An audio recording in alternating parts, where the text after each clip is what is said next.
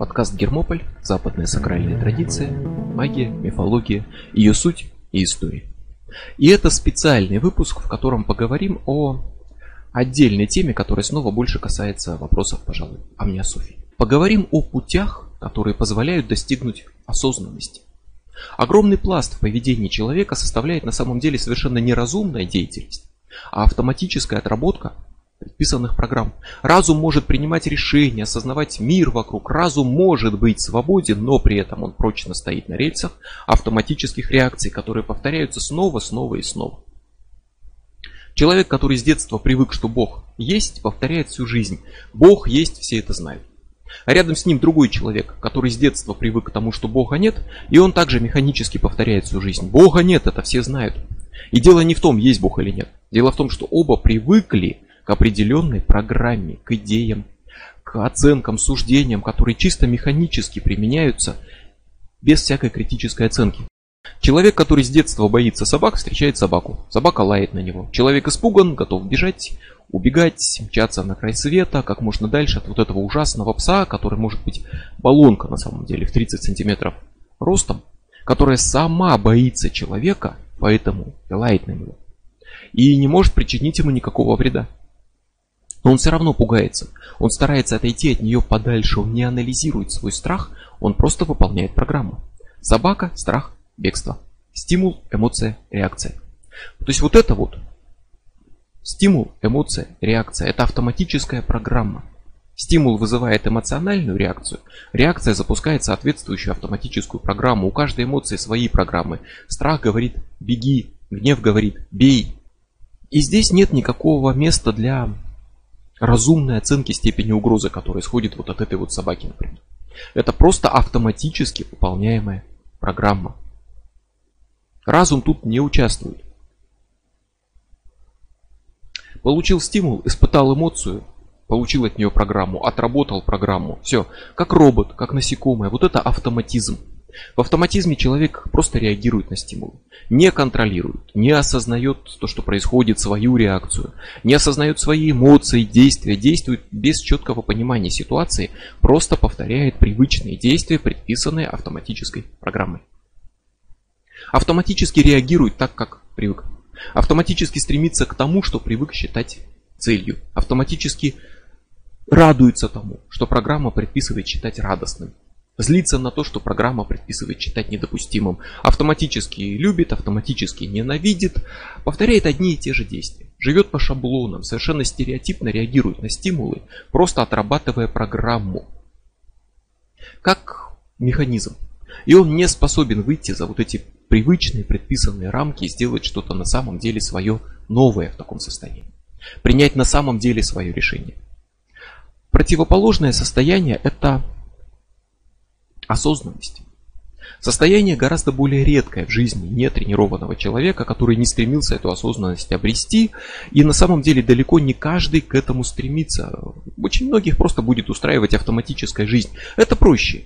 Не надо тратить силы, время, что-то принимать, решать, думать, отвечать за какие-то свои решения. Зачем? Можно просто автоматически жить, как робот, плыть по течению, выполнять программу и все. Многих это устроит. Если нет, то осознанность потребует осознанных усилий, сознательных. Усилий, преодолевающих вот эту ментальную лень, которая предписывает просто плыть по течению. Это состояние сознания с наблюдением за собой, с изучением и пониманием своих мыслей, чувств, поступков, их причин, их мотивов, с пониманием ситуации и со способностью принимать самостоятельные решения, не навязанные или просто привычные, а самостоятельные, уникальные, свои вот здесь и сейчас. В состоянии осознанности человек вообще пребывает здесь и сейчас, осознает происходящее, а не блуждает разумом в бесконечных фантазиях, воспоминаниях, не проигрывает в голове какие-то воображаемые планы, старые диалоги, обиды прокручивает, нет. Он здесь и сейчас, он четко воспринимает текущий момент и все, что с ним происходит.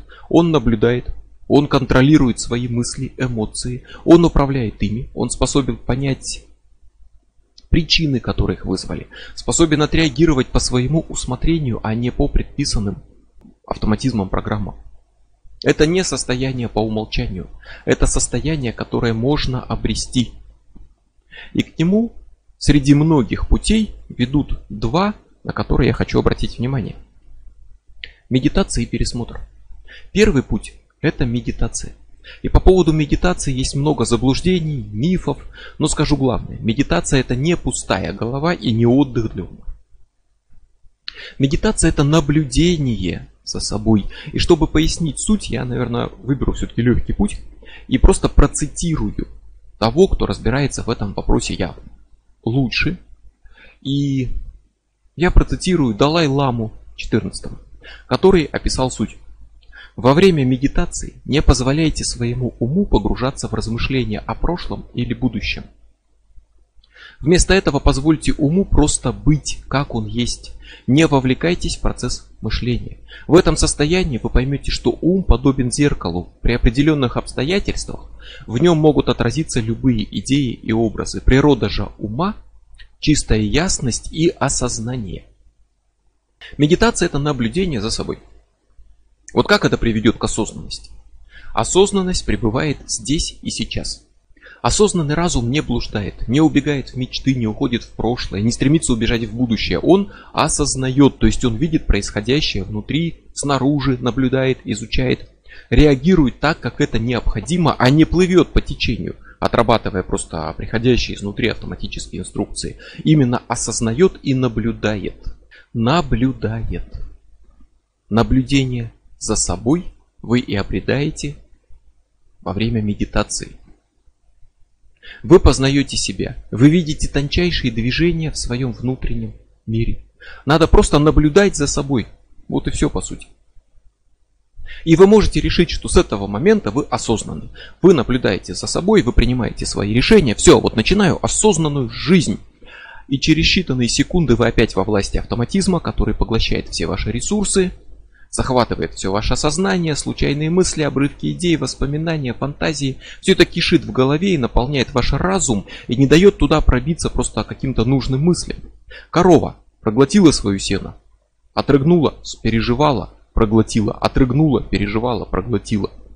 Вот точно так же разум, он словно отрыгивает постоянно какие-то мысли, вот такую отрыжку мозга, старые воспоминания, чувства, эмоции, снова все это обдумывает, опять проглатывает, опять отрыгивает и пережевывает. Вот это прямой результат работы автоматического разума, его главных качеств. Он эмоциональный и ассоциативный. Он эмоционален, поэтому он переживает старые эмоции снова и снова. Он ассоциативен, поэтому, что бы вы ни увидели, это вызывает поток ассоциаций, которые ведут к старым эмоциям. И все это крутится и крутится и крутится в голове, и автоматические реакции заставляют ваш разум наполняться грудами просто мусора. Он там бурлит, бормочет, разговаривает сам с собой, ведет какие-то бесконечные беседы. Это бесконечный поток, который не осознается. Человек в основном даже не замечает, что это происходит. Только небольшие его куски так порой всплывают, как акулий плавник над поверхностью воды. Человек это замечает и уверен, что во все остальное время у него был чистый разум. Но вот идет человек по улице и вспоминает какую-то давнюю ссору. Он погружен в нее, он фантазирует о том, что надо было сказать. Он что-то увидел, что о ней напомнило. Он увидел машину на перекрестке. Вспомнил, как его подрезал там какой-то чайник за рулем и так далее. Как они вышли, переругались. Как он в результате благополучно эту ругань проиграл, остался оскорбленным, ничего не сделал, не смог постоять за себя, он увидел эту машину, он вспомнил ту ситуацию, он идет ее перекручивает у себя в голове, фантазирует, что надо было сказать и так далее. И ему надо на кого-то сорвать зло, и он устраивает скандал в какой-то момент. Просто потому, что все это в нем копилось. Или шел человек, увидел детей во дворе и орет на них, алло, пошли отсюда, нечего тут тарать, идите к себе во двор. Но немного раньше он просто уронил взгляд на какие-то бумаги на столе.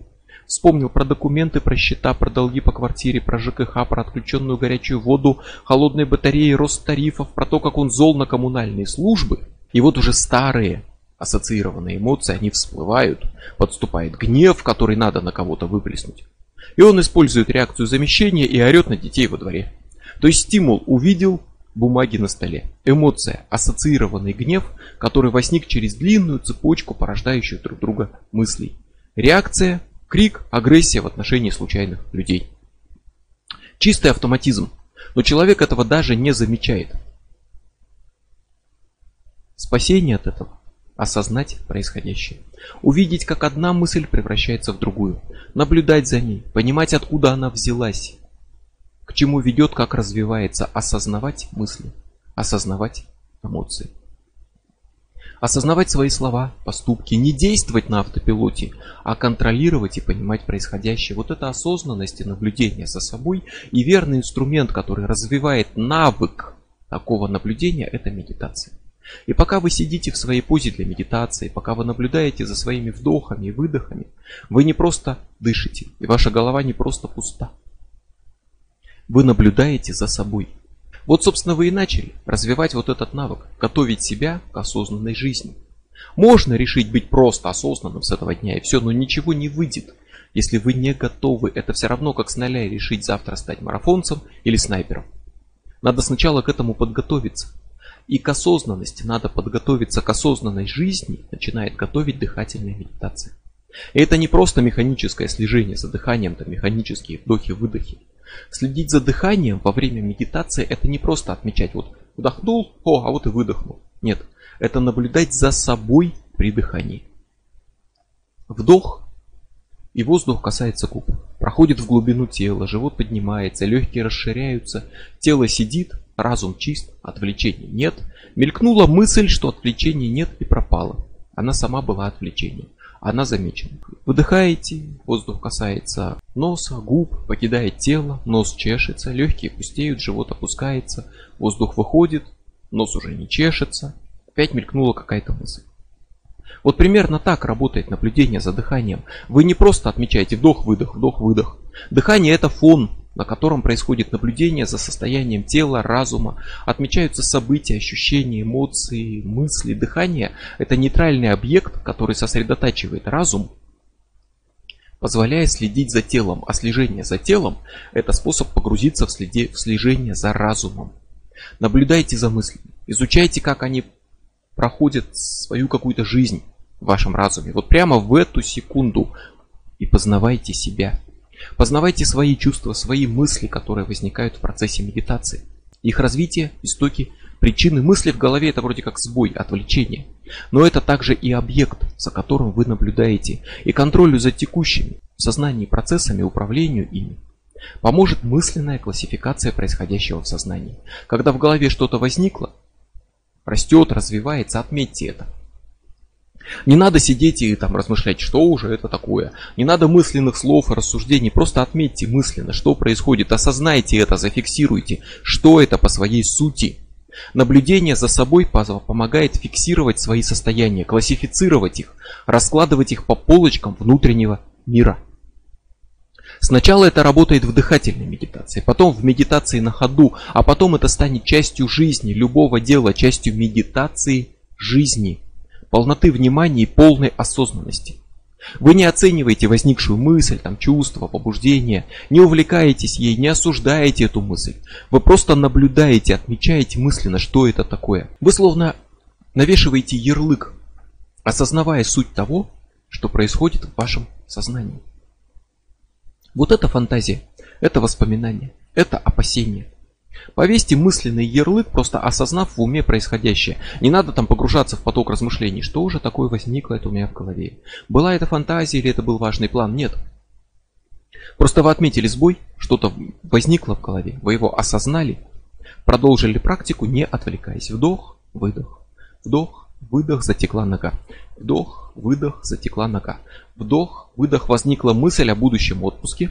Она замечена вами, это фантазия, вы ее классифицировали, мысль прервалась. Вдох, выдох. Вот эта вот мысль о будущем отпуске, это просто фантазия. От фантазии пользы нет. И когда вы поняли, что это фантазия, а не важный план, разум перестает к ней тянуться. Вы поняли, что это не планы на будущее, которые надо срочно обдумать, а именно фантазия. И вы прекратили ее. Вот всплыли воспоминания о старых обидах.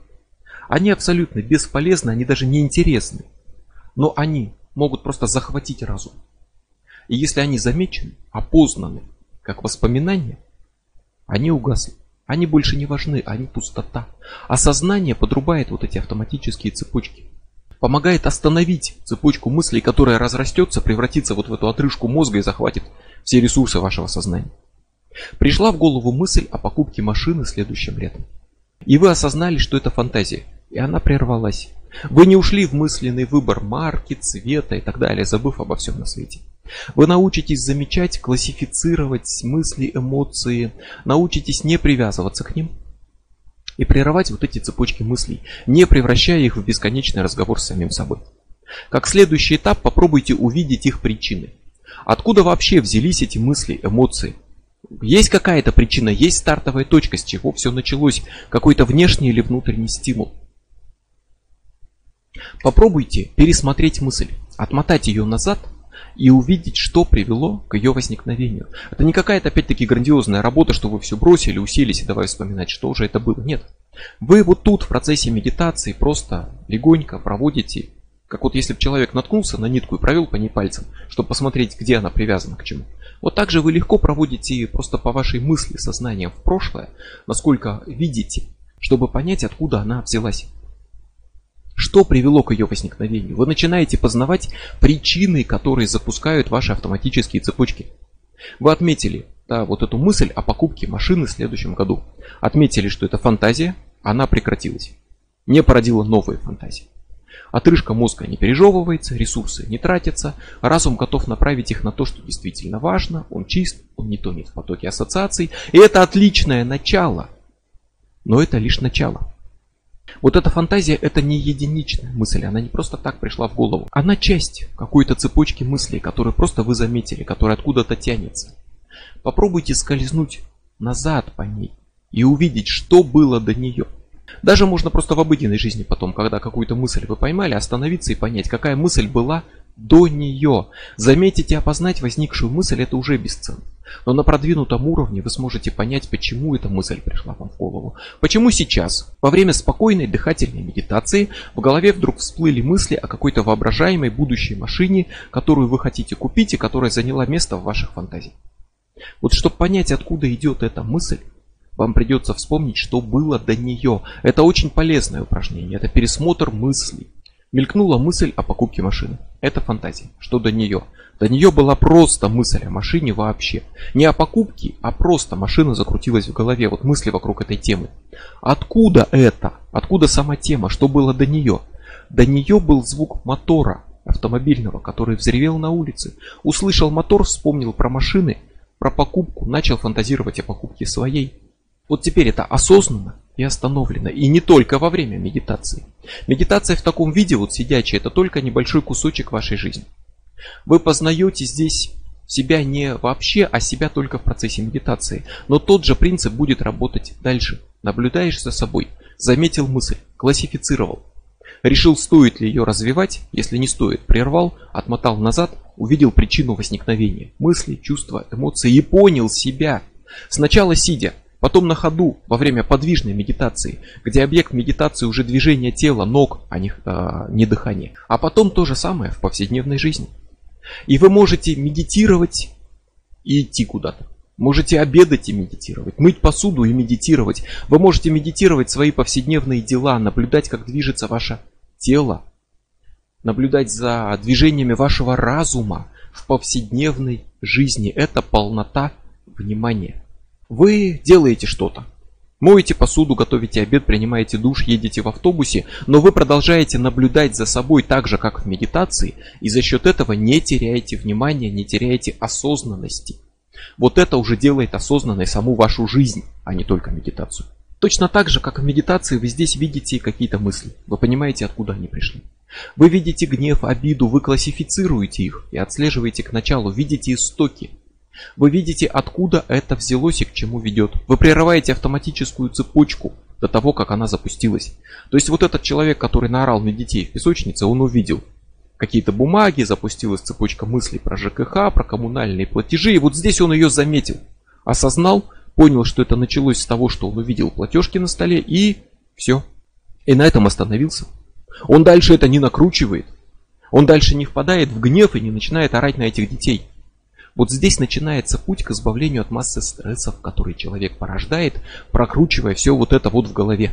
И вы познаете свой разум так же, как в медитации, но уже в самой жизни, в осознанной жизни. И это первый путь. Но медитация это осознанность здесь и сейчас. А у человека, у каждого накоплено уже очень-очень много автоматизма. Что делать с прошлым? Использовать второй путь – пересмотр. Отдельно или лучше вместе с медитацией, а еще лучше, когда вы в ней попрактиковались уже.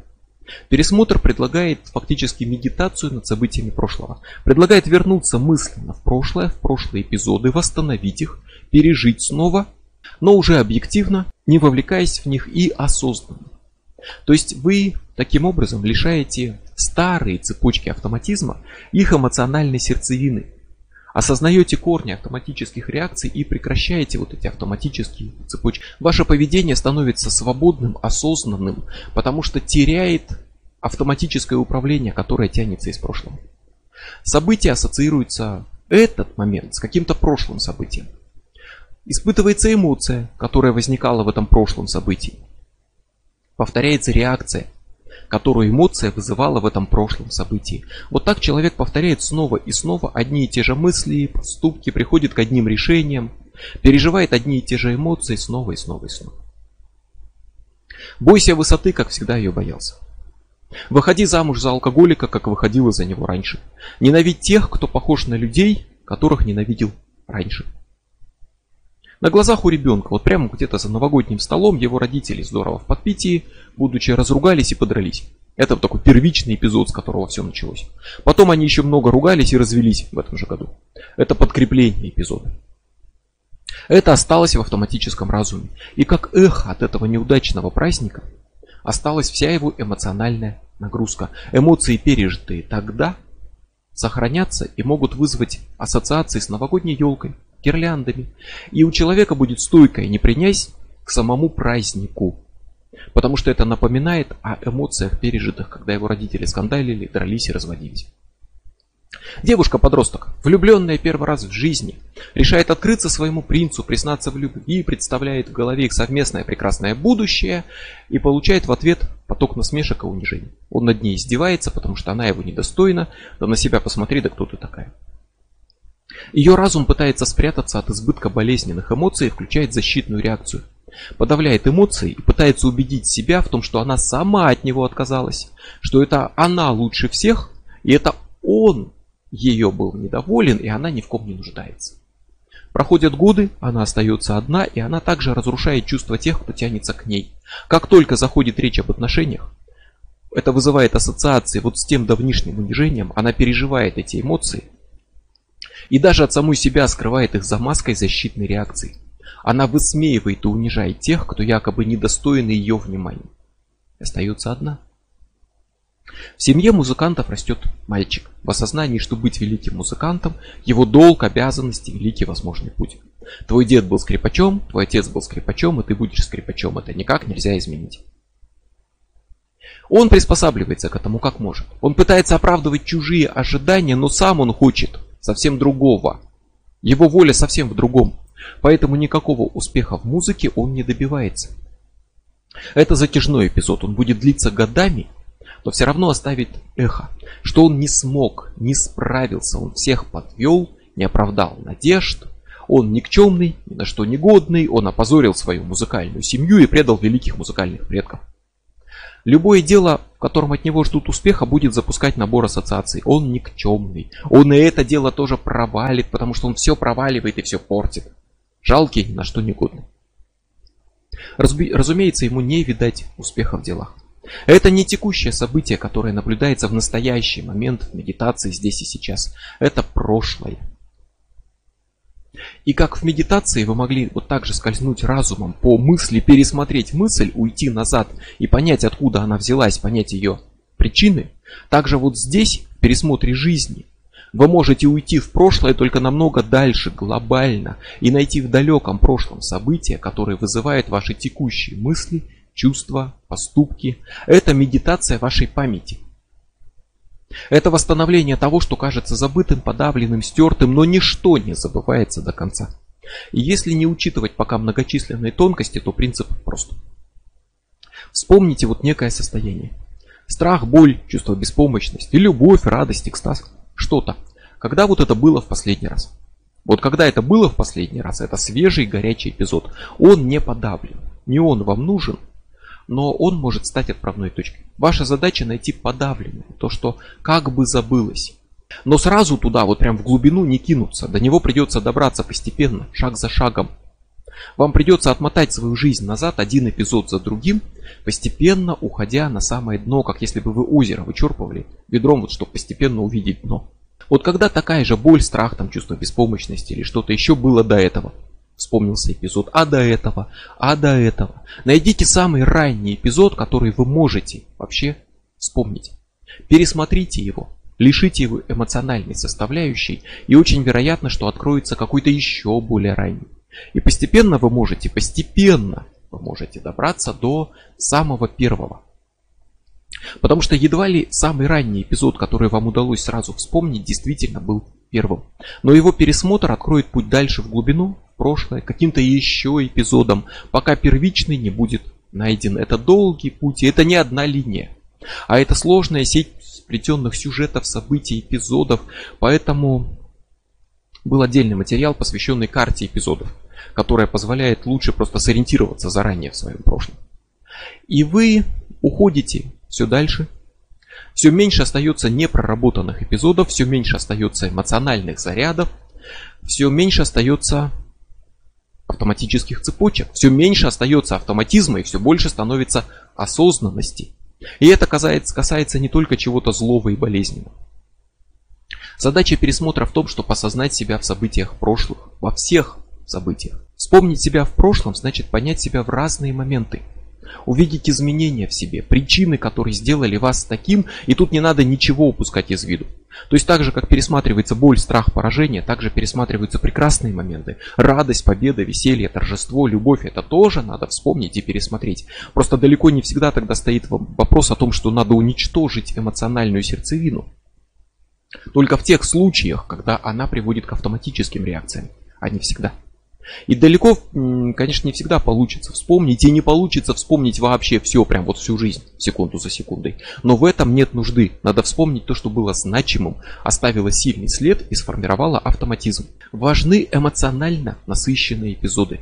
Когда вам было страшно, стыдно, весело, вот прям вот очень сильно, так что это вот врезалось в ваш автоматический разум. Когда было это раньше, и еще раньше, и еще раньше? Вот мучает страх высоты, когда вы испытывали его последний раз?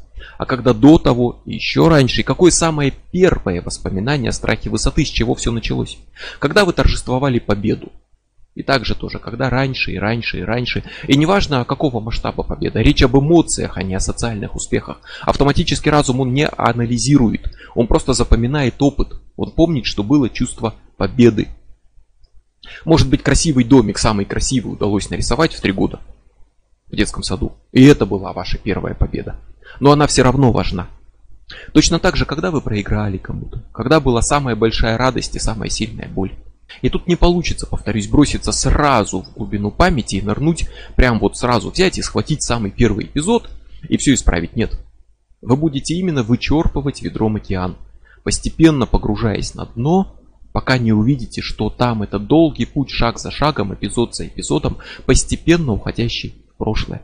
И тут нельзя пропускать какие-то эпизоды. Если вы какой-то пропустили, не отработали, ушли дальше, вы застрянете, вот этот непроработанный будет вас держать. Поэтому вы именно постепенно идете, стирая автоматические реакции, стирая вот это эмоциональное эхо и делая свою жизнь все более свободной и осознанной. Пока не дойдете в том числе и до первичного эпизода, который полностью вас освободит. Вот такая, например, проблема, да, представим. Я очень гордый человек и никогда не прошу помощи. В чем проблема? В том, что я провалил кучу дел, потому что не мог заставить себя позвать кого-то на помощь, когда она была нужна. Почему? Что с этим делать? Вспомнить, когда такая ситуация была последний раз. Когда я это испытал. Самый свежий пример. Не самый старый, а пока самый свежий. Да вот же он, собственно. Была нужна помощь. Надо было шкаф поднять. Мебель занести, шкаф на пятый этаж. Я мог заплатить просто грузчикам. Я мог заказать там подъем на этаж. Я мог зайти к приятелю сказать, помоги, давай вдвоем поднимем. Но нет, я все сделаю сам. Я справлюсь, я не буду никого просить, еще не хватало унижаться. И я гордо потащил шкаф, решив, что я один смогу это сделать. Пропер его по ступенькам, ободрал, ругался с женой на этой почве, потому что пойти и попросить это позорно, потому что значит сказать, что я не способен сделать это сам. Сказать миру, что я слаб, немощен, никчемен и не способен о себе позаботиться. Почему я не прошу помощи? Я что, чувствую, что я способен на все? Нет. Я не способен. Я испортил этот шкаф проклятый. Кстати, проклятый шкаф. Я пытаюсь вроде как на него спроецировать свои внутренние проблемы и представить шкаф виновником происходящего. Нет. Я виноват. Я так решил, что мне не нужна помощь. Что я не хочу позорить себя тем, что попрошу ее. Потому что это будет слабостью. Я не хочу быть слабым, обращаться за помощью этой слабости. Это не аналитическая работа.